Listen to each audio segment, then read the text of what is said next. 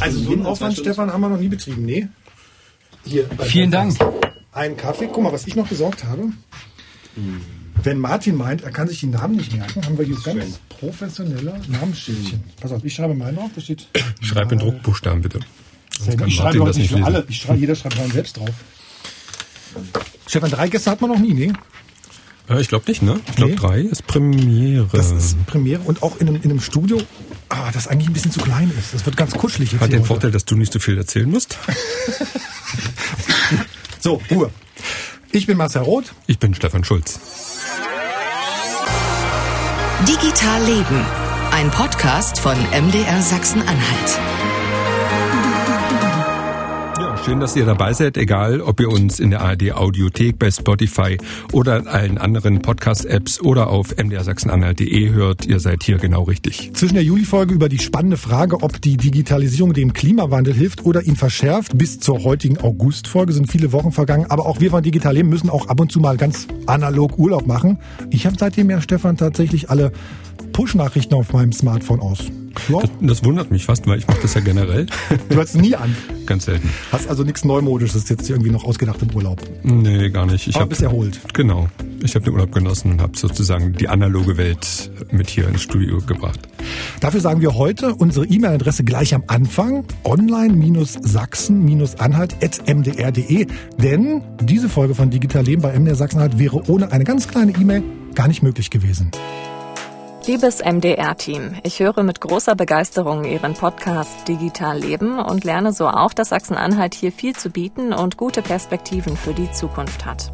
Ich bin Dienstleister, Erstellung und Betreuung von Online-Shops, also erstmal nichts Besonderes. Allerdings akquiriere ich meine Kunden und organisiere mich komplett digital.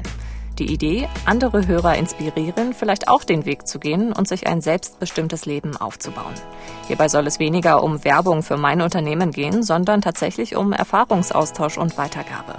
Ich finde, auch wenn Sachsen-Anhalt bei großen Themen der Digitalisierung mitspielen kann, die kleinen Themen sollten dabei nicht außer Acht gelassen werden. Ja, und hier ist der Mann bei uns im Studio, der Mann hinter der E-Mail. Hallo Marcel Krippendorf. Hallo. Marcel, du hast die E-Mail geschickt. Weil, Genau. du, weil du eine Folge gehört hast. Stefan, ja, wir haben Hörer. Ja, super. Und jetzt direkt im Studio. Genau, also ich habe schon mehrere Folgen gehört und äh, ich fand das immer sehr spannend, wie ich es auch geschrieben habe, ähm, dass eben diese ganzen großen Themen besprochen wurden, wie Green Tech oder ähm, Hochschule Harz, was die alles so machen. Aber habe mich dann selber dabei ertappt, ich bin ja auch Profiteur von der Digitalisierung und lebe ja auch wieder in Sachsen-Anhalt und da dachte ich, vielleicht melde ich mich einfach mal. Ähm, genau. Und, schwupps deswegen sind wir heute hier. Studio. Hat geklappt. Und wir haben uns natürlich noch weitere Gäste eingeladen. Der zweite Mann in der Runde ist Mika Garau von Coggi. Habe ich richtig ausgesprochen? Coggi Communication? ausgesprochen, ja. Oder Kommunikation, genau. aus Magdeburg. Hallo. Hallo. Und wer auch da ist, ist Martin Menz von Relax Days äh, aus Halle. Du hattest den weitesten Weg, weitesten Weg heute, ne? Grüß dich, Martin. Hallo in die Runde. Aus Halle. Ein Gast aus Halle haben wir auch nicht so oft. Ja, stimmt. Und was alle drei verbindet, äh, die, äh, das haben wir dank der E-Mail von Marcel unter digitale Einzelkämpfer in Sachsen-Anhalt gefasst. Genau, wir wollen heute wissen, womit genau verdient ihr eigentlich euer Geld? Warum geht es eigentlich nur im Internet? Wie schwer war es eigentlich da sozusagen so eine Geschäftsidee zu entwickeln? Was waren vielleicht Fehler, die ihr gemacht habt? Welche Gefahren lauern in dieser Art der Arbeit? Und was habt ihr noch alles vor? Das interessiert uns. Ja, bevor wir das alles wissen wollen, fühlt ihr euch dann tatsächlich als digitale Einzelkämpfer? Ich fange mal mit Marcel an. Ähm, je nachdem, wie man das Wort auslegt, würde ich sagen ja und nein. Also ich fühle mich jetzt nicht als Kämpfer. Ich finde jetzt nicht, dass ich irgendwie äh, jeden Tag kämpfen muss. Aber klar, ich arbeite zu Hause im Homeoffice und da ist es schon manchmal doch ein bisschen einsam. Du hast gar kein eigenes Büro. Nein, Nur, nur zu Hause. nur zu Hause, genau. Also das ist zwar schon ein eigenes Zimmer, eigenes Büro. Das ist auch so eingerichtet, aber es gibt jetzt kein externes, wo ich hingehen kann und Kunden empfangen könnte. Wie Genau. ist das bei dir, Mika? Bei mir ist das so, dass ich eher sagen würde, digitaler Künstler oder digitaler äh, Entrepreneur, Unternehmer, was auch immer. Und äh, bei mir ist das so, dass ich äh, eigentlich fast nie alleine arbeite, sondern immer mit Teams. Und die können teilweise bis zu 15, 20 Leute groß werden. Und äh, lau laufen aber nur in der Projektlaufzeit. Also das Team wird aufgebaut, wird akquiriert. Das sind andere Selbstständige. Und wenn das Projekt vorbei ist, dann äh, verläuft sich das wieder. Aber du bist sozusagen selbstständig, hast keine Firma, arbeitest auch zu Hause, hast ein eigenes Büro. Ich bin Freiberufler und arbeite tatsächlich auch im Homeoffice. Ja, aber es gibt natürlich äh, Situationen, wo wir uns Studios mieten, wo wir äh, unterwegs sind, auch in der äh, Republik und äh, ganz andere Sachen machen. Also manchmal ja, manchmal nein. So. Martin, du hast schon gesagt, du kamst oder bist gerade von einem Geschäftstreffen äh, gekommen. Also du hast offenbar Mitspieler. Absolut. Ich habe mittlerweile sogar 240 äh, oh, das wusste ich jetzt Mitspieler. Also wir müssen äh, quasi da ein bisschen zurückblättern. Ich war sicherlich vor genau vor elf Jahren war es so, dass ich da, wenn man es jetzt bei dem Wording lässt, äh, digitale Einzelkämpfer und äh, seitdem sind halt weitere Mitarbeiter hinzugekommen. Ähm, genau, wir sind im E-Commerce tätig. Ich, ich, ich sage ja immer, ja. er hat im Kinderzimmer angefangen. Das findet er doof. Ja, ich, ich korrigiere das sehr schnell. Dann sage ich wenigstens, sag doch wenigstens ein Jugendzimmer. Das klingt immer ein bisschen besser, aber ja, es war am Ende das Kinderzimmer natürlich. Lass uns doch mal gucken, was, was, was du machst. Also du hast eine Firma, die heißt Relax Days, ihr habt eine Internetseite, ihr verkauft da ganz viele Sachen drüber. B2B, also an, an, an andere Firmen, aber auch an äh, über eine andere Plattform an, an Konsumenten, wenn ich richtig verstanden habe. Ja, also vielleicht mal von vorne ja. weg. Das, äh, also angefangen habe ich eigentlich während der Schulzeit schon ein bisschen was über Ebay zu verkaufen und äh, das hat dann ganz gut geklappt äh, mit dem Kopfmassagegerät, dieser Kopfkrauler oder Kopfkrake oder wie sie alle schimpfen. Dieses Metallding. Ja, so diese Schneebesen eigentlich. Okay, meine Gänsehaut. Da sind dann die Perlen abgebrochen. Ja, hast du lauter Schramm Schwamm, Schwamm genau. auf der Glanze gehabt. Genau. Und, 2006, äh, 2007 hatte ich da halt ganz gute Verkaufserfolge äh, über, über e eBay. Über eBay, ja. Amazon war da noch nicht so stark, ähm, aber Plattformgeschäft war damals schon ganz interessant. Äh, dann war mir irgendwann ganz, ganz recht schnell klar, das, das läuft halt irgendwann aus mit dem Produkt und äh, müssen halt neue Produkte her. Und dann kamen halt die ersten Lagermitarbeiter, die ersten Kollegen, die Support gemacht haben. Und so hat sich das weiterentwickelt, so dass wir heute eigentlich eher eine Produktmarke sind, äh, immer noch unter dem Label und äh, ähm, Namen Relax Days und äh, vermarkten die ganzen Produkte im Hausgarten-Freizeitsegment ähm, europaweit. So, Umsatz, Mitarbeiterzahlen, 200 haben wir schon gehört, über 200. Eine Halle, wie groß ist die Lagerfläche? Okay. Wie viele also, Pakete gehen raus am Tag? Äh, ich hab Fakten, Fakten, Fakten, Fakten, Fakten. Also ich habe keine Ahnung über die Paketanzahl. Es muss irgendwas zwischen fünf bis zehntausend am, am, Tag sein. Wir haben aber auch äh, machen gerade mal, mal vielleicht äh, 40 Prozent im, im B2C-Geschäft, also an den Endkunden und ähm, sind bis zu 60 Prozent mittlerweile ähm, im B2B-Bereich, dass wir halt wirklich ähm, äh, Plattformen wie Amazon oder äh, Wayfair oder andere äh, große Portale mit unserer Ware ausstatten und äh, die vermarkten dann die Produkte. Digga, du hast gesagt, du bist erst ein digitaler Künstler, hätte ich jetzt, äh, ja, hast du eigentlich, ja, glaube ich, so ich eins gesagt, zu eins ja, gesagt, genau. Also du willst eigentlich gar nicht hin, wo äh, äh, Martin gerade steht. Nee, nee, das, da habe ich mich auch bewusst äh, gegen entschieden, ähm, weil ähm, ich meine, was mich immer fasziniert hat, war Zivilisationsgeschichte, Kunstgeschichte und so. Und ich finde zum Beispiel solche Persönlichkeiten wie Michelangelo großartig, ne? inklusive der ganzen Biografie, die dahinter steht. Ich kann mich natürlich von den Sachen, die ich da mache, nicht mit Michelangelo vergleichen, darum geht's gar nicht. Aber es geht darum, es ist einfach dieses freie Denken, sich dem, dem Gegenstand der Welt oder dem Thema anzunähern und mit unterschiedlichsten Ausdrucksformen, Medienformen und das auch zu kommerzialisieren und äh, das für Unternehmen auch äh, nutzbar zu machen, so dass es eben nicht die platte äh, Werbescheibe ist, sondern dass man immer ein bisschen Anspruch dahinter hat, ja, oder auch zum Beispiel für Institutionen. Wir haben ja für den Landtag zum Beispiel äh, regelmäßig Videos produziert. Ich finde diese, dieser Wechsel von ganz verschiedenen Projekten von A nach B nach Z einfach, das ist einfach in, interessant. Also man, man kommt ganz dicht an die Welt ran, an die Menschen und das finde ich einfach spannend. Und ich verdiene gut, ja, aber ich habe jetzt keine, keine Ambitionen auf einen großen Wachstumsprozess. So, so was heißt gut verdienen? Boah, sagt man das? Ja, ja, also ich sag, mal, ich sag mal, der Umsatz ist auf alle Fälle im sechsstelligen Bereich. So, Mika, was ich jetzt, ähm, also bei, bei Martin habe ich verstanden, okay, da kann ich als Kunde was kaufen, ich kann als Firma was kaufen. Wie läuft denn sozusagen so eine, so eine Projektarbeit bei euch ab? Komme ich als Firma auf dich zu? Ja. Finde ich deine ja, Internetseite? Genau. Mhm. Wir haben ja da äh, viele Beispiele. Ich sage immer wir, weil weil es gibt halt wirklich ein ziemlich äh, ein Kernteam mit Leuten, die regelmäßig mit mir zusammenarbeiten. Und, äh, und da sind ziemlich viele visuelle Beispiele und äh, auditive Beispiele, Dramaturgiebeispiele. Mhm. Und wer das interessant findet, der, äh, der, der ruft an. Und ich habe eigentlich, ich weiß nicht, zweimal in meinem Leben eine Akquiseaktion gemacht. Das war immer mit Briefen noch, als man Briefe noch schrieb. Und das hat nie irgendwas gebracht. Mhm. Aber seitdem mache ich das nicht und es rollt einfach von alleine auf mich zu. Immer. Und von Haus aus bist du was? Ich äh, bin, habe eine Mediengestalter-Ausbildung gemacht und Soziologie studiert. So, und äh, das habe ich bis zur Zwischenprüfung gemacht. Äh, und dann habe ich kein Geld mehr gehabt. dann musste ich mir überlegen, was mache ich jetzt? Und dann habe ich gesagt, wenn ich jetzt, ich kann nicht im, im, Seminar sitzen und die Anrufe von meinen Kunden beantworten, das war irgendwann Konflikt. Und dann habe ich gesagt, okay, jetzt kompletter Einsatz äh, auf, auf die Selbstständigkeit. Und ich habe das nie bereut. Das ist großartig. Ja. Wie heißt das? Der Podcast heißt ja Digital Leben das heißt sozusagen, das, was du machst, wird aber trotzdem ohne Internet nicht funktionieren. Oder ohne Internet nicht funktionieren. Alleine, da kommt mal irgendwie was aus Berlin, weil man mal schnell gebucht wird für irgendwas und dann schickt man es wieder zurück und dann kommt eine PNG-Sequenz aus einer 3D-Animation, die ist dann 4 Gigabyte groß und die muss man bearbeiten und wieder zurück. Also da braucht man einfach Datenvolumen ne? und Geschwindigkeit. Also ohne Internet völlig unvorstellbar. Äh, Marcel, du hast ja schon einiges gesagt. Du hast äh, kein Büro, du machst das von zu Hause aus. Auf lange Sicht gesehen, willst du da auch wachsen oder ist das, was du dir halt vorstellst? Also ich will schon noch mehr machen, aber natürlich gibt es auch mal eine natürliche Grenze. Also ich habe jetzt nicht den Anspruch, Mitarbeiter einzustellen, Büro zu mieten, sondern ich will tatsächlich alleine bleiben, um das Risiko überschaubar zu halten. Da bin ich wahrscheinlich ein bisschen vorgeprägt, werde mich aber und, und mache das auch jetzt schon über ähm, externe Mitarbeiter, wie ich sie nenne, äh, dann entsprechend, wenn eben mal Lastspitzen sind, was auslagern und damit dann eben wachsen können. Aber was Herr sag nochmal, also ich habe es verstanden, du baust sozusagen Internetseiten oder gerade Online-Shops. Genau. Online-Shops. Also genau. was, was, was, was, Martin, was du sozusagen in-house wahrscheinlich machst, machst du sozusagen für Leute, die sagen, genau. ich will es mal selber probieren. Die vielleicht genau. auch vorher bei Richtig. eBay waren und die sagen, ich, ich brauche jemanden, der mir diesen ganzen technischen Quatsch da, äh, naja, also. Der Umfang an, an Anforderungen ist verschieden. Entweder gibt es einen ganz neuen Shop oder ein Shop wird äh, neu gemacht auf Basis von, von dieser Software oder es wird eben diese Software weiter betreut. Also da gibt es eben verschiedene Ansätze, an, äh, Anknüpfungspunkte. Ähm, genau, ja. Und da rufen Leute dann auch einfach an? Und sagen, hallo, das, ich habe eine Internetseite, ich brauche jetzt einen Shop dazu? Nee. Äh, nee, das muss ich inzwischen sogar unterbinden, weil wenn ich jeden, jedes Telefonat annehmen würde, das reinkommt, dann würde ich nicht mehr zum Arbeiten kommen. Ich habe das ein bisschen ausgelagert.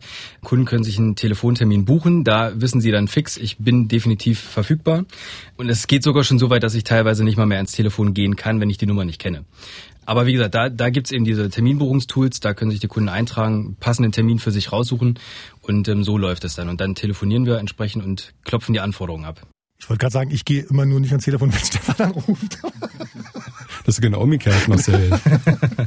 Wir können mal die Erfahrungen nochmal abklopfen, oder? Was für Erfahrungen ihr gemacht habt. Äh, Martin, würde ich vielleicht mit dir äh, nochmal anfangen. Man soll ja eigentlich mit dem Positiven anfangen. Ich fange mal mit dem Negativen an. Was war denn aus deiner Sicht so der, der, der, der größte Fehler, den du vielleicht gemacht hast in der Anfangsphase oder jetzt noch, wie auch immer? Also wo, wo könntest du auch andere vorwarnen, äh, dass man das vielleicht dann doch nicht machen sollte? Boah, äh, super Frage. Also ich glaube, ich mache jeden Tag zig Fehler. Äh, Du bist nach Magdeburg gefahren, war kein Fehler. Nein, das war natürlich kein Fehler, hier ins Studio zu kommen. Äh, ich, ich kann es nicht an einem Fehler festmachen, sondern eher, dass man halt äh, Denkstrukturen auf, aufgelöst hat, dass Fehler irgendwie was Schlechtes sind ähm, und ähm, dass man sich irgendwie vielleicht auch eingesteht, dass man halt von zehn Entscheidungen nicht alles richtig macht. Und wenn man das dann einfach erstmal verstanden hat, dann geht es eigentlich auch ein bisschen einfacher und äh, dann, dann trifft man halt auch einfacher Entscheidungen. Also umso mehr Entscheidungen man eigentlich im Leben trifft, auch im beruflichen Sinne, ähm, umso besser positioniert man sich hinten raus dann eigentlich und, und dann kommt man eigentlich auch beruflich, wahrscheinlich aber auch im Privatleben ähm, wesentlich weiter mhm. und kann im Endeffekt auch sein, vielleicht auch selbstbestimmteres Leben einfach besser, besser, besser ausfüllen. Was ich, Martin, bei dir ganz spannend finde, sozusagen, du hast äh, allein angefangen, bei eBay was zu verkaufen und jetzt hast du irgendwie Mitarbeiter. Also du bist sozusagen von, ich mache mein Ding, da redet mir keiner rein. Und dann hast du plötzlich ein Team, wo dann auch noch andere Menschen dabei sind, die im Zweifelsfall, oh, naja, kann doch schwierig sein dann. Ne? Ja. Da, da ändert sich ja auch eine Rolle. Ist denn das was, worauf man, worauf man sich eigentlich vorbereiten, überhaupt grundsätzlich vorbereiten kann? Ähm, ja, mit 20 Jahren natürlich nicht. Ne? Also den ersten Mitarbeiter, den ich eingestellt habe, da habe ich äh, äh, auf die Gehaltswunsch geguckt und habe gesagt, okay, damals gab es noch keinen Mindestlohn, 1200 möchte der verdienen, äh, 48 Stunden geht er arbeiten für mich, super, den nehme ich. Ne? Habe nie drüber nachgedacht, äh, dass es vielleicht auch unterschiedliche Leistungspakete dahinter gibt. Äh, und dementsprechend habe ich natürlich auch das bekommen, ne? was ich bezahlt habe. Und irgendwann ähm, kommt da halt einfach ein Umdenken, wenn du dann immer noch da sitzt, alles ähm, Wichtige selber machst und dann investierst du vielleicht auch mal ein bisschen in Mitarbeiter, ein bisschen Gehalt und ähm, in Ausbildung, in Führungsschulungen äh, und so weiter. Auf, auf, dem Niveau sind wir heute zwölf Jahre danach. Und äh, ja, wir geben halt unbegrenzt eigentlich für, für Schulungen und für solche Themen aus. Ja, da habe da hab ich vielleicht auch an, an, an falschen Ecken als 20-Jähriger damals gespart. Und heute investiere ich eigentlich nur noch in, in wirklich richtig gute, kluge Köpfe, ähm, in, in, in mittlerweile Stipendien äh, und, und, und. Also da hauen wir halt wirklich richtig raus aus, äh, um im Effekt ähm, Know-how mit an Bord zu bekommen. Martin, du kannst sagen, du machst das super, du kannst mit Leuten arbeiten, du kannst sozusagen in Schulung geben. Wie ist das denn, Marcel und Mika, bei euch, wenn ihr mit Menschen, mit anderen zusammenarbeitet? Ne? Da, da kannst du ja im Zweifelsfall auch schwierig sein. Ne? Wie löst man sowas dann? Hm. Wenn man sozusagen jemanden hat, wo man sagt, oh, das war eigentlich blöd, was du jetzt abgeliefert hast. Nein, dann arbeitet man nicht mehr mit dem zusammen. Das ist ganz einfach. Ne? Da wird, also, dann gibt's da wirklich also das ist das ist halt das Wunderbare. Ne? Also wenn ich ich komm, bin irgendwo angestellt und komme aus einem Konflikt nicht raus, ja, der, der im schlimmsten Fall bis zum Mobbing geht oder was auch immer. Ne? Und das existiert quasi bei mir nicht, weil ich wenn ich mit jemandem nicht zufrieden bin, dann nehme ich den nächstes Mal nicht mehr. Und im ja. Projekt selber? Im Projekt habe ich auch schon in in Projektwechsel durch. Die sind anstrengend, aber das ist, glaube ich, nicht weniger an, äh, mehr anstrengend als in jedem Unternehmen. Genau, also das würde ich eigentlich genauso unterschreiben. Man hört ja immer, dass es schwer ist, gute Leute zu finden. Das ist, das gilt nicht nur für Arbeitgeber, sondern eben auch für ähm, äh, auf Rechnung Leute sozusagen, also die sich auch selber verkaufen. Es gibt in dem Bereich äh, Freelancer tatsächlich viele Leute, auch sicherlich viele gute, aber viele, die nicht wirklich äh, zuverlässig sind. Und wenn ich sozusagen was weitergebe und mein Name steht trotzdem für meinen Kunden dahinter, dann muss es ja trotzdem irgendwie halbwegs gesichtswahrend sein für mich. Ich hatte vor kurzem auch ein paar Leute wieder reingeholt, um, um die mal zu testen. Davon blieb einer übrig von drei oder vier. Also das war schon sehr ernüchternd, weil ich dachte, es wird jetzt besser und ne, aber Informatiker oder? Dann, genau, richtig.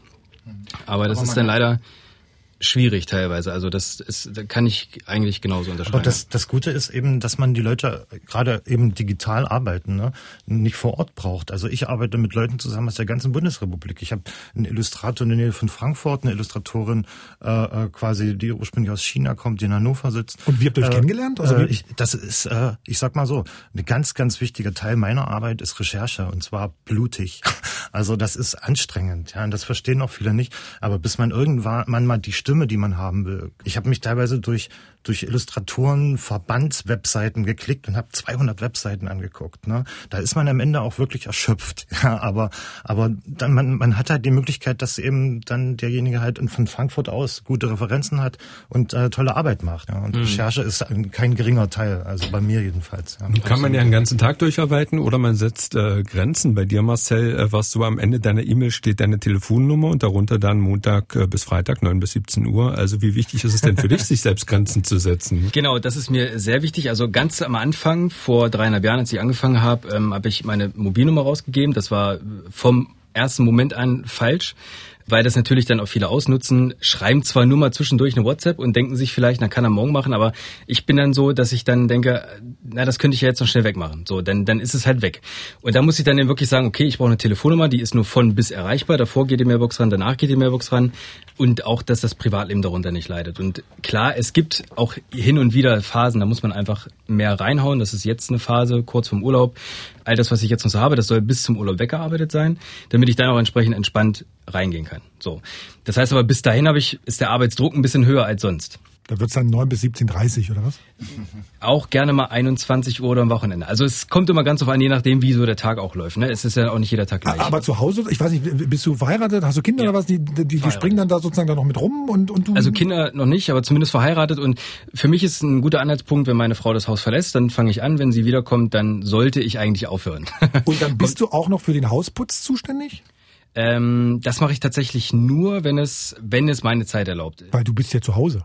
Genau, aber da haben wir wirklich gesagt, das ist eigentlich Wochenendarbeit, weil würde ich woanders in einem Büro arbeiten, müsste das ja auch am Wochenende stattfinden. Martin, du hast rund um die Uhr gearbeitet, als du angefangen hast und heute äh, geht's eher in den Segelurlaub oder wie ist das? Und äh, ja, das ist ja schön, ne? Also wenn ich immer segeln gehen würde und dann die Firma wächst irgendwie von 50 Prozent Jahr für Jahr weiter, aber das ist natürlich nicht so. Ähm, es ist absolut harte Arbeit, eine Company äh, aufzubauen und dann halt auch mit Mitarbeitern laufen zu lassen. Und natürlich dann auch unterschiedliche Entwicklungssprünge. Ähm, und heute ähm, ja, äh, hau ich natürlich schon noch rein. Es hat aber eher was damit zu tun, weil es irgendwo auch ein Hobby und, und, und Spaß geworden ist und, und für mich einfach mega viel Freude bereitet. Also wir haben halt die Möglichkeit, quasi Jahr für Jahr fast jährlich da irgendwie 100 Arbeitsplätze zu schaffen äh, in Halle, mega schnell zu wachsen und schneller als der Wettbewerb zu sein. Also nicht nur schneller, sondern einfach besser in, in, in dem, was wir machen. Und das sind wir halt gerade. Und äh, ja, das ist halt wie, wenn du jetzt so einen Fußballer fragst, der gerade irgendwie deutscher Meister geworden ist oder vielleicht sogar Champions League-Sieger und ähm, jetzt fragst du, macht dir denn dein Fußball Spaß? Ja, ähm, da wenn es halt läuft und wenn es dir Spaß macht, dann machst du halt natürlich weiter und merkst auch gar nicht, wo sind jetzt auch die Grenzen. Du gehst halt zur Veranstaltung, du lernst halt Leute kennen, du vereinst das dann wieder. Ähm, du baust die Strukturen, die Infrastruktur vor allen Dingen halt auf, der Company. Das macht schon äh, Laune. Wie ist das eigentlich? Entwickelt ihr eigene Sachen? Also macht ihr, habt ihr auch irgendwie, generiert ihr Wissen zum Beispiel, also irgendwas Nachhaltiges, wo die, also nicht nur reiner Handel, sondern wo teilweise vielleicht auch clustermäßig andere andocken oder damit profitieren können? Also zum Beispiel Infrastruktur, Tools, Software oder sowas. Also, oder lasst ihr da was entwickeln für euch oder nutzt ihr einfach das, was da ist? Also die Frage ist einfach, ist das ein reiner Handelsbetrieb oder ist das tatsächlich etwas, wo Know-how geschaffen wird für Sachsen-Anhalt beispielsweise? Ja? Du meinst so, Logisch. So, also, so KI also, und so? Also ich, ich finde einfach irgendwie wichtig, also ist das jetzt nur so ein, also kein nur, nur, sondern ist es jetzt so Amazon oder ist es, ist es, ist es auch etwas, Schafft denn Amazon kein Know-how? Warum sind die dann das wertvoll oder eins der wertvollsten ja, Unternehmen der Welt, USA wenn sie kein... schaffen sie Know-how. Deshalb frage ich, schafft ihr eine Halle Know-how? Also, also ja, um die Frage erstmal zu beantworten, ja, wir schaffen natürlich Know-how und Amazon schafft übrigens auch Know-how, mhm. äh, sonst wären sie nicht so viel wert, wenn sie austauschbar wären. In den USA, aber halt nicht hier. Ne? Ich denke, in den USA schaffen sie es und, und transportieren es hier rüber. Ist ja eigentlich, ich sag mal, es ist eine Company. Aber das ist eine andere Sache. Also zurück zu, zu Relax Days. Ähm, wir, wir schreiben mittlerweile unsere unsere Software in vielen Bereichen, Teilbereichen selber zum Beispiel das Lagerverwaltungssystem, wo unsere Mitarbeiter quasi buchen, machen, Pakete verpacken und alles drum und dran. Da äh, programmieren wir die Software selber. Wir sind mittlerweile ähm, 40 Entwickler und ähm, ja, haben jetzt ein Office in Dresden noch mit aufgemacht, ähm, ebenfalls für Webshop-Entwicklung, was wir hier haben. Ähm, by the way, mit, äh, mit Magento. Äh, ah, ja. Wir steigen gerade um von Shopware und äh, entwickeln halt in sehr, sehr vielen Bereichen, Teilbereichen des Unternehmens weiter. Also wo wir einfach eine Standardsoftware nicht mal ausreicht und wir sozusagen unsere mhm. eigene, äh, eigentlich, ich sag's immer gerne, so einen eigenen Maßanzug von Software mhm. schaffen. Ich muss ja noch mal ein bisschen, ein bisschen drängen. Ne? Du hast so gesagt, eine Arbeit macht dir Spaß. Das empfindest du sozusagen gar nicht als Arbeit, äh, Martin. Wie machst du es denn mit deinen Angestellten? Also dürfen die auch sagen, ich bin jetzt im, im, im, im Feierabend im Sonntag, im Sonnabend? Also das Wochenende ist soweit frei, das passt schon. Es kommt ganz drauf an. Also es gibt Leute, die, die wollen einfach nur nach 15 äh, ihren, ihren Job bei uns runterreisen. Der hat natürlich äh, dementsprechend auch äh, diesen Job. Und es gibt Leute, die wollen einfach noch mal ein bisschen auf der Karriereleiter weiter nach oben und haben halt auch Riesentalent. Und dann wissen sie eigentlich auch das Talent zu nutzen und hauen dann ordentlich rein, weil es im Endeffekt für sie ebenfalls ähm, zwar die Arbeit ist, aber die Arbeit, die Spaß macht, ist. Und dementsprechend ähm, ähm, sind das auch die Leute, die reinhauen. Grundsätzlich muss man aber, glaube ich, an der Stelle sagen, nicht nur für euch sozusagen ist Arbeit so was Schwammiges mittlerweile geworden, wenn ich mal sage. Ich glaube, auch allen geht so. Ne? Arbeit verändert sich gerade. Christina Buchwald ist Soziologin am Zentrum für Sozialforschung an der Universität Halle. Durch das Internet wird eine Form des flexiblen Arbeitens ermöglicht, in der sowohl die Zeit als auch der Ort flexibel sein können. Wenn dem so ist jetzt, äh, Frau Buchwald, dass sich alles verändert, glaube ich, muss man mal so ein bisschen drüber reden. Wie trennen wir denn dann eigentlich in Zukunft Arbeit und Berufsleben? Ne? Ist das, fällt uns das schwer? Was sind da so Ihre Erfahrungen oder was gibt da die, die, die Wissenschaft her, die, die, die Forschungsergebnisse? Ja, also durch die Smartphones ist man ja ständig erreichbar und mit Hilfe von Cloud-Lösungen zum Beispiel können Dokumente auch von äh, verschiedenen Orten zu allen Zeiten von unterschiedlichen Personen auch gemeinsam bearbeitet werden. Das heißt, es ist ein Trend zu räumlicher und zeitlicher Entgrenzung der Arbeit äh, zu beobachten. Dass das nicht nur positive Effekte hat, brauche ich gar nicht weiter zu erläutern. Es gibt aber auch arbeitsrechtliche Rahmenbedingungen dazu, also zum Beispiel auch die Ruhepause von elf Stunden, die eingehalten werden soll. Denn ständige Erreichbarkeit kann auch krank machen oder als Belastung empfunden werden. Wir haben ja heute so ein bisschen unser Thema so bei Freiberuflern. Ne? Das heißt, wenn ich Sie richtig verstehe, das eine sind Arbeitnehmer, die haben einfach Rechte und können sagen, hier, so sieht meine Rechte aus, ich will das zum Beispiel nicht. Bei Menschen, die selbstständig sind, ist ja dann die Gefahr, so würde ich das jetzt interpretieren, noch mal größer da.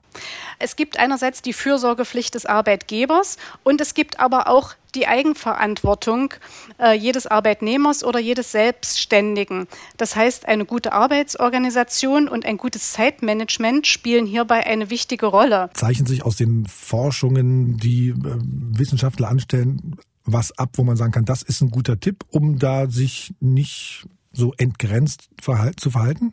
Ja, Selbstständige stellen sich häufig auch einen Arbeits- oder Zeitplan auf und haben geregelte Arbeitszeiten, so wie wir das eigentlich auch von früheren Zeiten kennen, als noch nicht mobile Endgeräte ständige Erreichbarkeit an der Tagesordnung waren. Das heißt, man muss sich auch selbst wieder disziplinieren. So, das war jetzt sozusagen so, so ein Tipp, man muss sich selbst organisieren. Wenn man nochmal auf die andere Seite gucken von den Arbeitnehmern, gibt es da irgendwas, wo Sie sagen, das ist eigentlich ein, ein gutes Beispiel aus der Praxis, wie man seine Mitarbeiter da schützen kann? Ja, zum Beispiel der große Konzern VW praktiziert Folgendes. Ab einer bestimmten Zeit werden keine E-Mails mehr zugestellt und empfangen, damit die Beschäftigten nicht in die Versuchung kommen, äh, nachts äh, ihre E-Mails abzurufen oder zu beantworten, damit die Ruhepausen von elf Stunden, die gesetzlich vorgegeben sind, auch wirklich eingehalten werden. Wie groß, ähm, Mika, du vielleicht, wie groß schätzt denn du sozusagen die Gefahr so einer, ich nenne es mal jetzt Selbstausbeutung ein. Die Gefahr ist groß, das muss ich sagen. Und äh, es gibt äh, bis heute bei mir 14, 16 Stunden Tage mhm. so. Aber ich bin dann wie im Rausch, ja. Es ist, ist Arbeit und es ist anstrengend und es kostet richtig viel Energie. Aber es ist auch großartig, diesen Prozess, diese Energie zu spüren, wenn etwas wird, wenn man etwas schafft, wenn man etwas kreiert. Und äh, dann ist das auch so ein bisschen, was ich vorhin schon angedeutet habe, äh, so jetzt klingt jetzt esoterisch, aber verschmelzen mit mit dem mit mit der Welt so manchmal. Ne? Die Gefahr ist groß und man muss da sich sehr gut kontrollieren und sehr gut äh, planen. Auch wie, wie machst du das? Noch, also, noch zu dem Thema kurz, was Stefan vorhin ja. meinte. Das spielt nämlich zusammen. Also man, ich denke, wenn man wirklich diesen Schritt in die Einzelselbstständigkeit geht, dann sollte man sehr früh auch darauf achten, sich gut zu vernetzen. Das habe ich nämlich am Anfang nicht gemacht. Ja.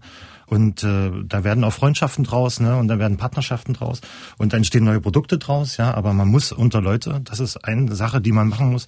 Und noch ein weiterer, vielleicht ein Hinweis für neue Neulinge kümmert euch vom ersten Tag an um eure Buchhaltung, weil das hat mir wirklich fast einmal komplett alles kaputt gemacht. Ja, und ich habe mit viel, viel Kraft äh, äh, investieren müssen, um da wieder rauszukommen. Altersvorsorge, Versicherung, Rente.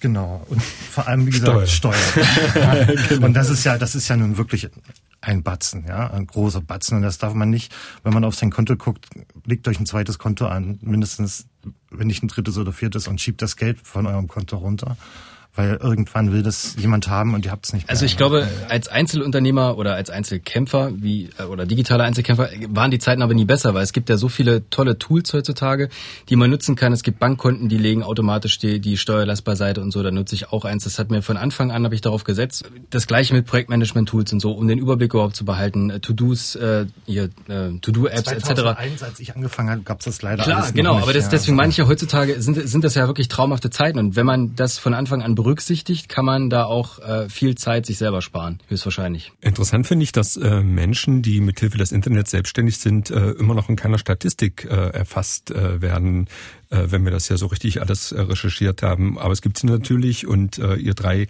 seid da nicht die einzigen Sachsen-Anhalter. Ich bin Anja Knorr vom Reiseblog Happy Backpacker den ich seit sieben Jahren betreibe. Ursprünglich komme ich aus Schönebeck bei Magdeburg und hierhin zieht es mich auch regelmäßig wieder zurück, um meine Familie und alte Freunde zu besuchen. Aber prinzipiell hat es mich seit Schulzeiten immer wieder hinaus in die Welt gezogen. Ich bin ähm, nach Australien gegangen, habe dort vier Jahre gelebt, habe in den USA ein Jahr gelebt, in England, in Mosambik ich mag die Veränderung und Abwechslung und Herausforderung. Deswegen habe ich meinen Blog gegründet und verdiene damit auch mein Geld. Allerdings äh, arbeite ich ebenso hauptberuflich als Journalistin sowie im Online-Marketing und nutze da meinen Blog als Referenz sozusagen und genieße diese selbstständige Tätigkeit. Hallo, hier ist der Jörg von Pinkwai aus Dessau. Wir digitalisieren Kunstwerke, was erstmal nicht so spannend klingt, aber uns die Option oder beziehungsweise die Chance gibt, zum Spotify für Kunst zu werden. Und ihr habt damit die Möglichkeit, Kunstwerke sehr einfach zu erwerben und diese dann als Hintergrundmotive für euer Smartphone, für euer Tablet, als auch für euren TV-Screen zu erwerben. Bisher haben wir das über eine Förderung des Landes Sachsen-Anhalt ähm, mit einem kleinen Webshop gemacht als Download. Der ist gerade abgeschaltet, aber wir werden bald wieder für euch da sein und zwar als App. Ich danke euch. Bis bald. Ich bin Jana Schindelhauer von Icosae aus Restwirt Rucksack Und mein großes Ziel ist es, Vorhandenes länger zu nutzen und das Ganze mit Design-Ästhetik zu verknüpfen. Im ersten Schritt habe ich eine Taschenkollektion entwickelt, die in Magdeburg produziert werden soll, aus PVC-Resten, die sonst deponiert bzw. sogar verbrannt werden.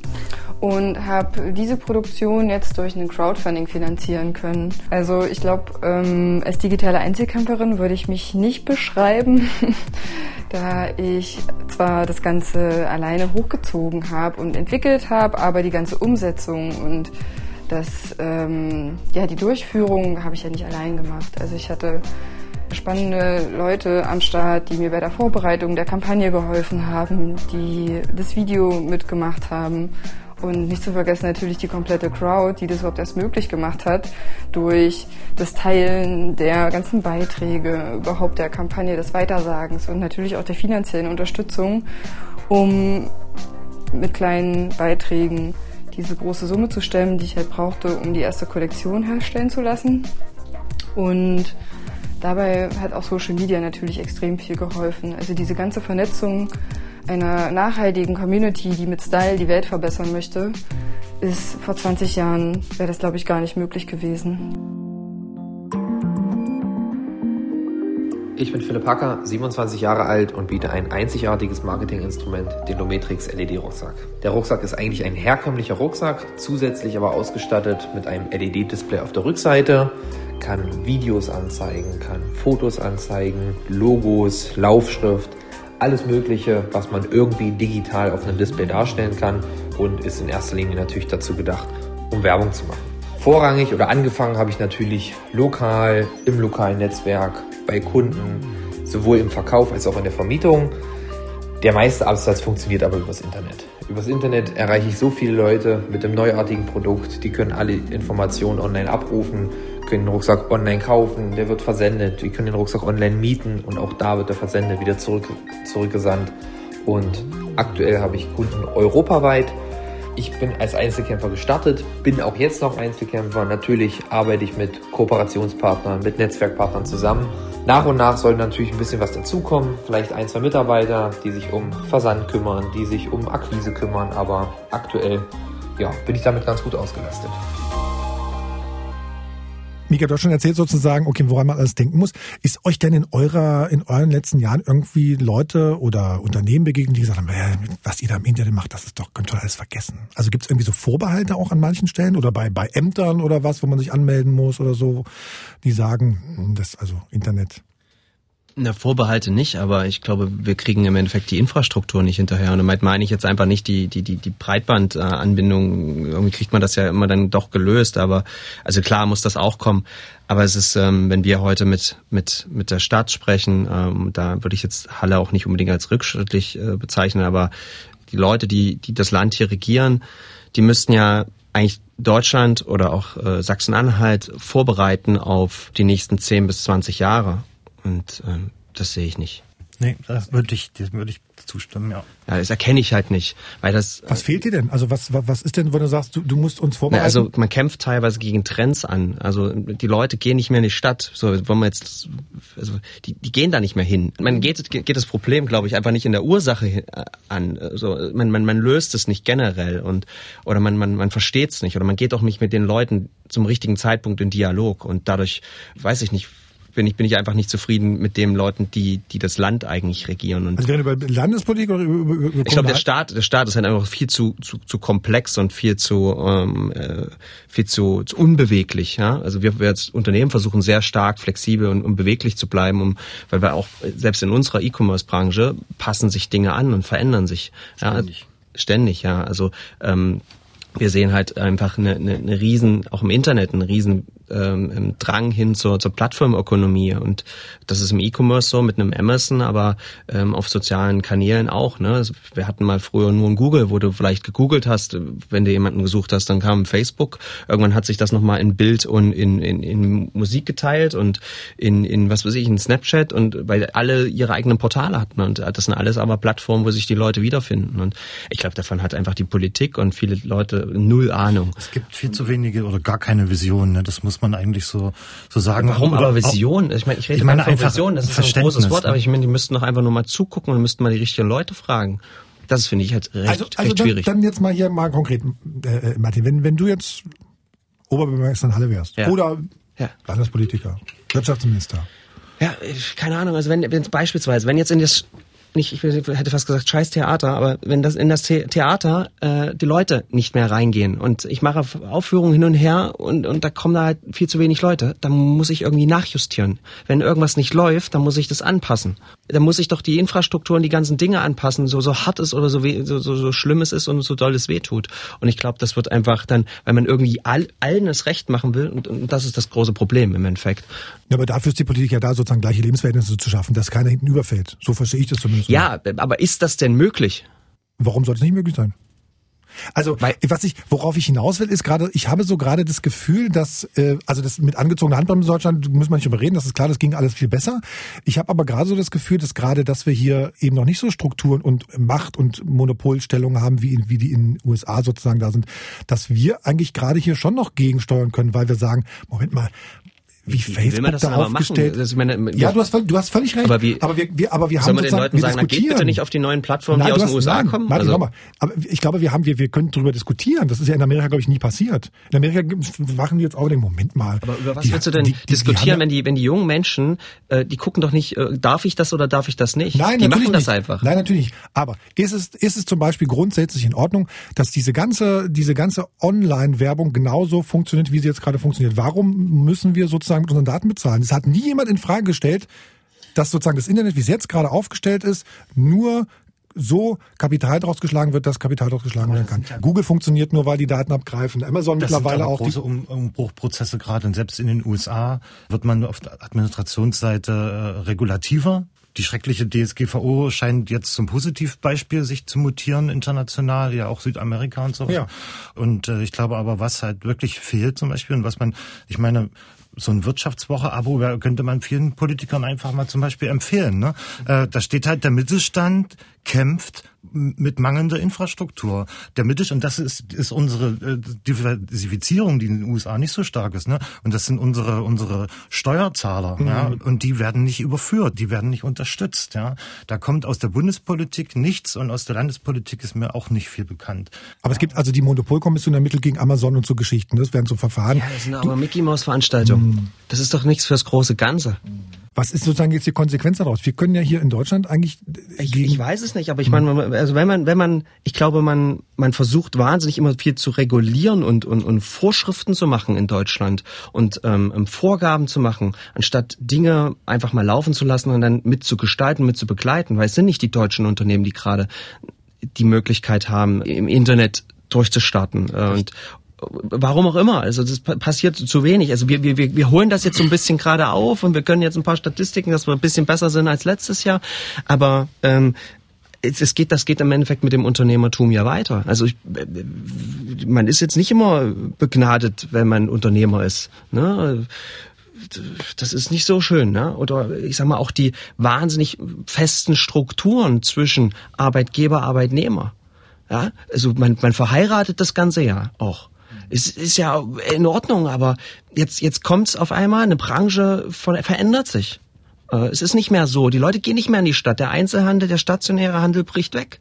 So, jetzt müsstest du ja normalerweise Dinge anpassen als Unternehmen. Aber ich glaube, wer so ein Riesen wie ein Karstadt oder solche Dinge hat, die kannst du nicht mehr anpassen. Die sind zum Scheitern verurteilt. Und das finde ich halt, und das davor habe ich als Unternehmer heute mit 240 Mitarbeitern auch absolut Angst, später so ein Com Company zu haben, die ich nicht mehr steuern kann. Dann bin ich nämlich raus, dann hau ich ab. Aber findest du nicht, dass die Großen, dass die nicht auch die Innenstädte tot gemacht haben? Ich meine, so die kleinen, gemütlichen Lädchen. Ja, aber warum, die Frage ist ja auch, warum ist es doch jeder in die, auch zu den Großen hingegangen? Wir hätten doch auch zu den kleinen, gemütlichen hingehen können. Also es ist im Endeffekt, der Kunde entscheidet doch aber am Ende auch, wo er hingeht.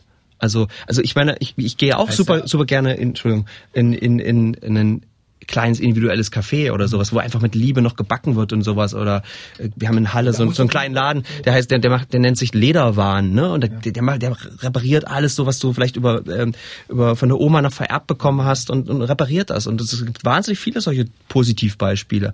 Aber äh, die Riesenketten, die dann vielleicht einfach auch nur alles in die Regale geschmissen haben, so jetzt hier kauft, das ist jetzt gerade schwierig. Marcel, du hast uns einmal Luft geholt? Ganz vorhin, ja. Also ich, äh, ich äh, wollte bei, bei diesem generellen Angriff für Amazon und gegen Innenstädte so ein bisschen dagegenhalten, weil ich finde, das ist eben, man muss da gegensteuern, weil sonst machen die, was sie wollen. Dann könnte Amazon bald auch Krankenversicherungen anbieten und danach irgendwelche anderen Versicherungen etc. Alles, was sie so vorhaben. Da muss man einen Riegel vorschieben, weil ansonsten ist zu viel Macht auf einer Seite. Und dafür gibt's immer auch diese ganzen äh, Gremien, die sich das anschauen und die das auch äh, entsprechend ein bisschen bewerten. Ähm, das mit den Innenstädten sehe ich ähnlich. Auch da hätte, hätten Städte besser reagieren können, weil egal, ob ich heute nach Magdeburg fahre, nach Braunschweig, nach Hannover, ich finde überall überall das Gleiche.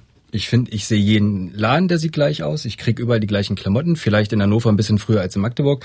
Aber generell das, sehe ich da eher das Problem an den Innenstädten, dass wenn ich eh schon überall die, den gleichen Kram kriege, dann kann ich mich auch kurz ins Internet setzen und das mir nach Hause liefern lassen. Städte sind halt langweilig geworden, weil überall gibt's den gleichen Kram. Ich habe mich ja neulich ertappt, sozusagen nicht bei einem großen Online- Versandländer irgendwie das Buch zu kaufen, zu sagen, ich gehe einfach in den Buchladen und die liefern mir das auch morgen. Und gehe ich dann morgen nochmal vorbei. Also ich glaube, da gibt's also in Großstädten vielleicht auch wieder so einen Gegentrend, dass man sagt, ich bestelle sozusagen alles, was ich, was ja, ich. Ich habe die Artikel ja. auch gelesen, aber leider kann ich das nicht bestätigen.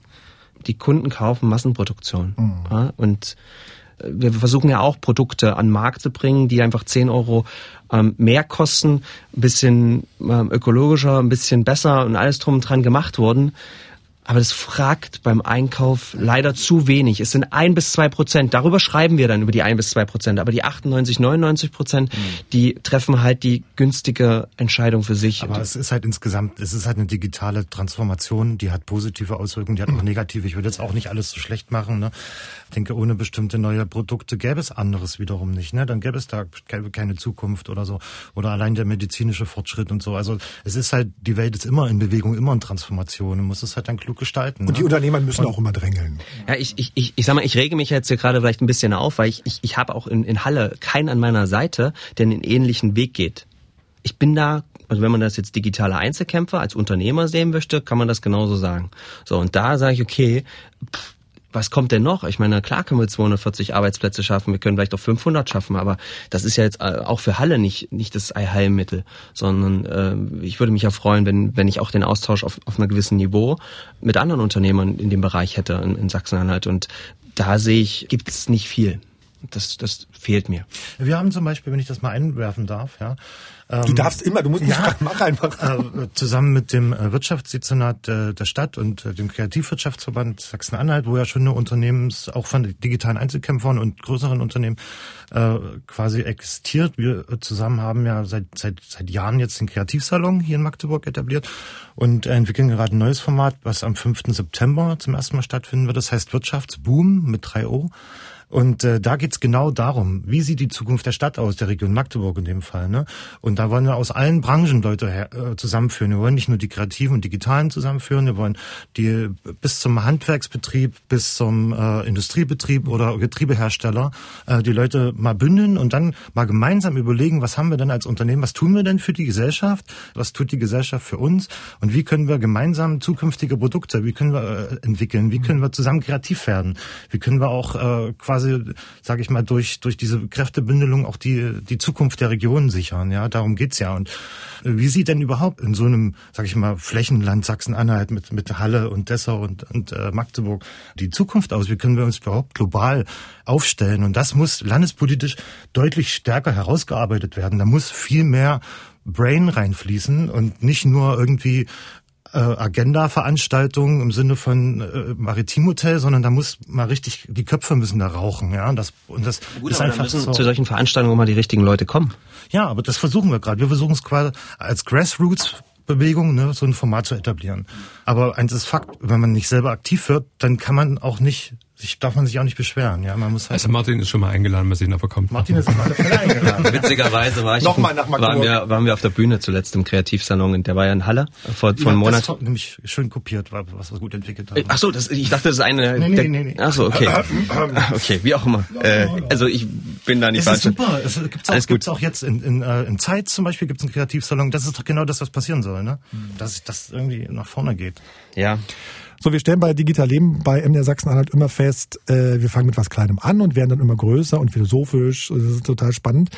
Ich würde ganz zum Ende gerne noch mal gucken ähm, von dieser Folge, welche, naja, ich sag mal, welche Tipps kann man denn vielleicht Leuten mit an die Hand geben, die sagen, ich habe eine Idee, die sich nur mit Hilfe des Internets äh, verwirklichen lässt. Marco Langhof ist Vorsitzender des Digitalisierungsbeirates von Sachsen-Anhalt. Er findet es grundsätzlich gut, sich mit Hilfe des Internets selbstständig zu machen. Ja, also meine erste Empfehlung wäre, sich, wenn man eine gute Idee hat, in die Idee eigentlich nicht reinreden zu lassen. Gerade besonders gute Ideen sind die, die noch kein anderer gehabt hat. Also sollte man nicht so sehr nach links und rechts gucken, sondern einfach mal sich wirklich konzentrieren auf das, was einem wichtig und innovativ erscheint. Auf der anderen Seite halte ich es für sinnvoll, zu den ganzen Randbedingungen mit erfahrenen Menschen zu sprechen. Äh, das können Leute sein, die sich ebenfalls mal irgendwann in die Selbstständigkeit begeben haben, gern auch etwas älter, damit man vielleicht erfahren kann, wie die Welt aussieht, wenn man mal 10 oder 20 Jahre in der Selbstständigkeit war und möglichst nicht in der Selbstausbeutung enden möchte. Und als dritte Möglichkeit gäbe es auch durchaus Beratungsangebote des Landes. Hier verweise ich mal auf äh, Beratungsangebote der Investitionsbank, die ja auch entsprechende Finanzierung und Hilfen zur Verfügung stellt. Und da ist eine Bank im Eigeninteresse schon daran interessiert, ein Geschäftskonzept ein bisschen auf kritische Punkte abzuklopfen. Welche Ideen würden euch noch sozusagen ins Auge fallen? Du hast schon gesagt, es gibt sozusagen Buchhaltungssoftware und Steuer beiseite legen. Genau, also man sollte sich damit beschäftigen, wie kann mir die Technik, die ja da ist, schon helfen? Welche Möglichkeiten gibt's da? Was brauche ich? Und ähm, habe ich festgestellt, da auch nicht zu sparen. Man kann unglaublich viel, also es gibt ja viele Einsteigertarife, mhm. die so das sehr rudimentär abbilden, aber wenn man es wirklich ein bisschen professioneller haben will und die einen dann auch Zeit sparen, dann kostet es eben nicht nur 9 Euro im Monat, sondern vielleicht 29. Die 20 Euro Aufschlag würde ich in jedem Fall immer zahlen, damit ich einfach den Rücken frei habe. Es ist ein relativ einfaches Spiel.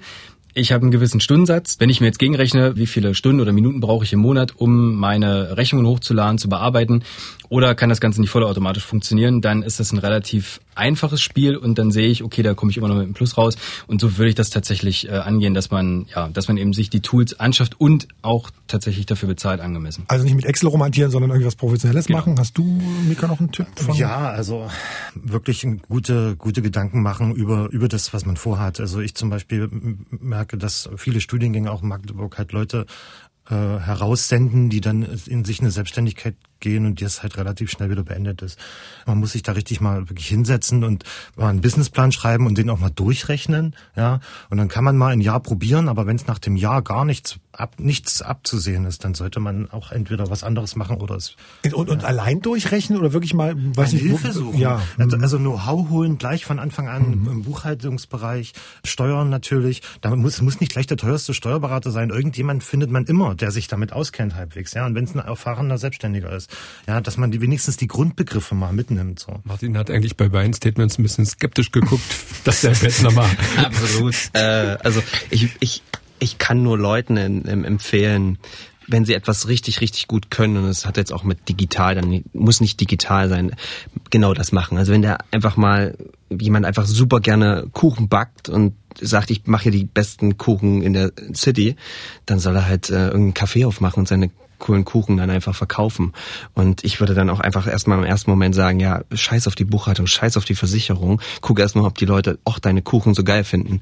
Und äh, im digitalen Leben genauso, weil wenn du später erfolgreich mit deinem Produkt bist, dann kriegst du das mit den Versicherungen, mit dem ganzen anderen Kram immer noch hin. Was ne? heißt denn später? Später heißt für mich, wenn, wenn, wenn, wenn, wenn, wenn du gebraucht wirst. Also wenn, wenn du wirklich feststellst, okay, du machst die besten Kuchen oder du machst die besten Webseiten und die Leute konsumieren dich und du verdienst Geld, dann kannst du dich immer noch mit dem Luxus beschäftigen, wie, wie gehst du jetzt mit dem Geld um. Aber viele Leute kriegen die Dinge gar nicht auf die Straße und biegen die machen es nicht spitz genug, sie gehen halt Gleichversicherung, diese undankbaren Themen und daher also so war äh, das ich, von mir auch aus gar nicht. Nee, das, das war, das, ich glaube, das war auch klar. Ja, ja. Würde ich daher eher sagen, mach genau das, was du gerne machst, mach das ganz viel und mach das ganz dolle. Und wir machen jetzt einen digitalen Punkt, oder? Ja, wenn du jetzt einen digitalen Punkt machen möchtest, mach einen digitalen Punkt. Oder einen Schlusspunkt. Ein Schlusspunkt. Wenn ihr draußen auch eine Idee für eine Folge von Digital Leben bei MDR Sachsen-Anhalt habt, so wie Marcel Grippendorf hier heute für diese Folge, schreibt uns gerne E-Mail online-sachsen-anhalt.mdr.de und, und auch bei Twitter. Twitter. MDR weiß ich das, sagst. Ja. Einen kleinen Online-Artikel findet ihr auch zu jeder Folge von MDR Sachsen-Anhalt.de. Dort sind auch immer die Links zu allen Gästen und allen wichtigen Internetseiten zu unserer jeweiligen Podcast-Folge. Und weil wir hier bei Digital Leben nur ein, so ein ganz kleiner Spross der MDR Sachsen-Anhalt Podcast-Familie sind, weise ich gern wirklich auf unsere Geschwister hin, der Tag in Sachsen-Anhalt und was bleibt. Aber ganz besonders ans Herz lege ich euch wirklich Leas Land. Ohne Quatsch, Stefan. Krass. Also ich kriege immer Pipi in den Augen dabei. Äh, da sieht man, dass jeder irgendwie eine Geschichte zu erzählen hat. Das macht die Lea super. Und auch kluges Proberaum, auf den weise ich euch auch äh, gern hin. Ja, und der Dank für diese Folge geht an Kalina Bunk, Markus Küster, Steffen Schorke und Michael Thaler. Ja, ja, aber natürlich auch an die Gäste hier im Studio. Marcel Krippendorf, danke für die E-Mail, danke, dass du da Bitte warst. gerne, ja. Sehr gerne. Äh, Mika Garau, ich danke dir von Corgi Kommunikation und äh, Martin Menz aus Halle für die Anreise von, von Relax Days nach Halle. Gerne. Nach Magdeburg. Ich danke dir, dass ihr da wart. Und wie immer bei Digital Leben geht es weiter, wenn es schon zu Ende ist. Heute mit Schauspieler und Musiker Fabian Harloff. Ein Podcast von MDR Sachsen-Anhalt. Digital Leben.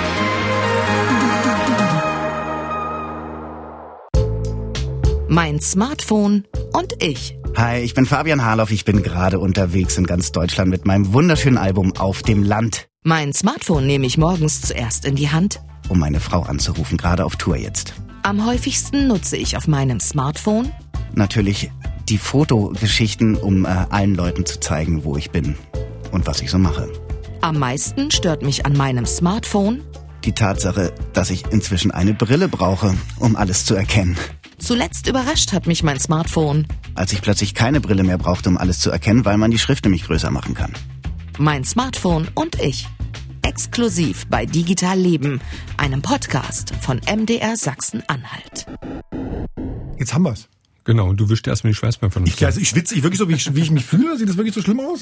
Aber ich habe ja auch das Licht über mir. ist auch total warm hier drin im Studio. Sind wir durch jetzt, ja? Jetzt sind wir Ja. durch. Okay. Hast du noch einen Termin? Du checkst schon deine E-Mails wieder. Ich muss jetzt wieder den Offline-Modus äh, deaktivieren, ja. So ist das in der digitalen Selbstständigkeit. Ich habe heute tatsächlich noch eine Ab Abgabe, ja. Martin, du wirst wieder in der Halle. Entspannt. Und, Na, Martin, so entspannt war er nicht, er war schon ganz schön. da geht schon einiges ab bei dir, ja? So, ähm, Manchmal, manchmal na, muss es in- einfach dass, du raus, einfach ja. dass du einfach da viele Unzufriedenheiten hast mit den Rahmenbedingungen. Ich bin alleine. Das gibt's nicht. Ich meine, selbst ihr zwei sagt ja ganz klar, ich würde gerne allein bleiben.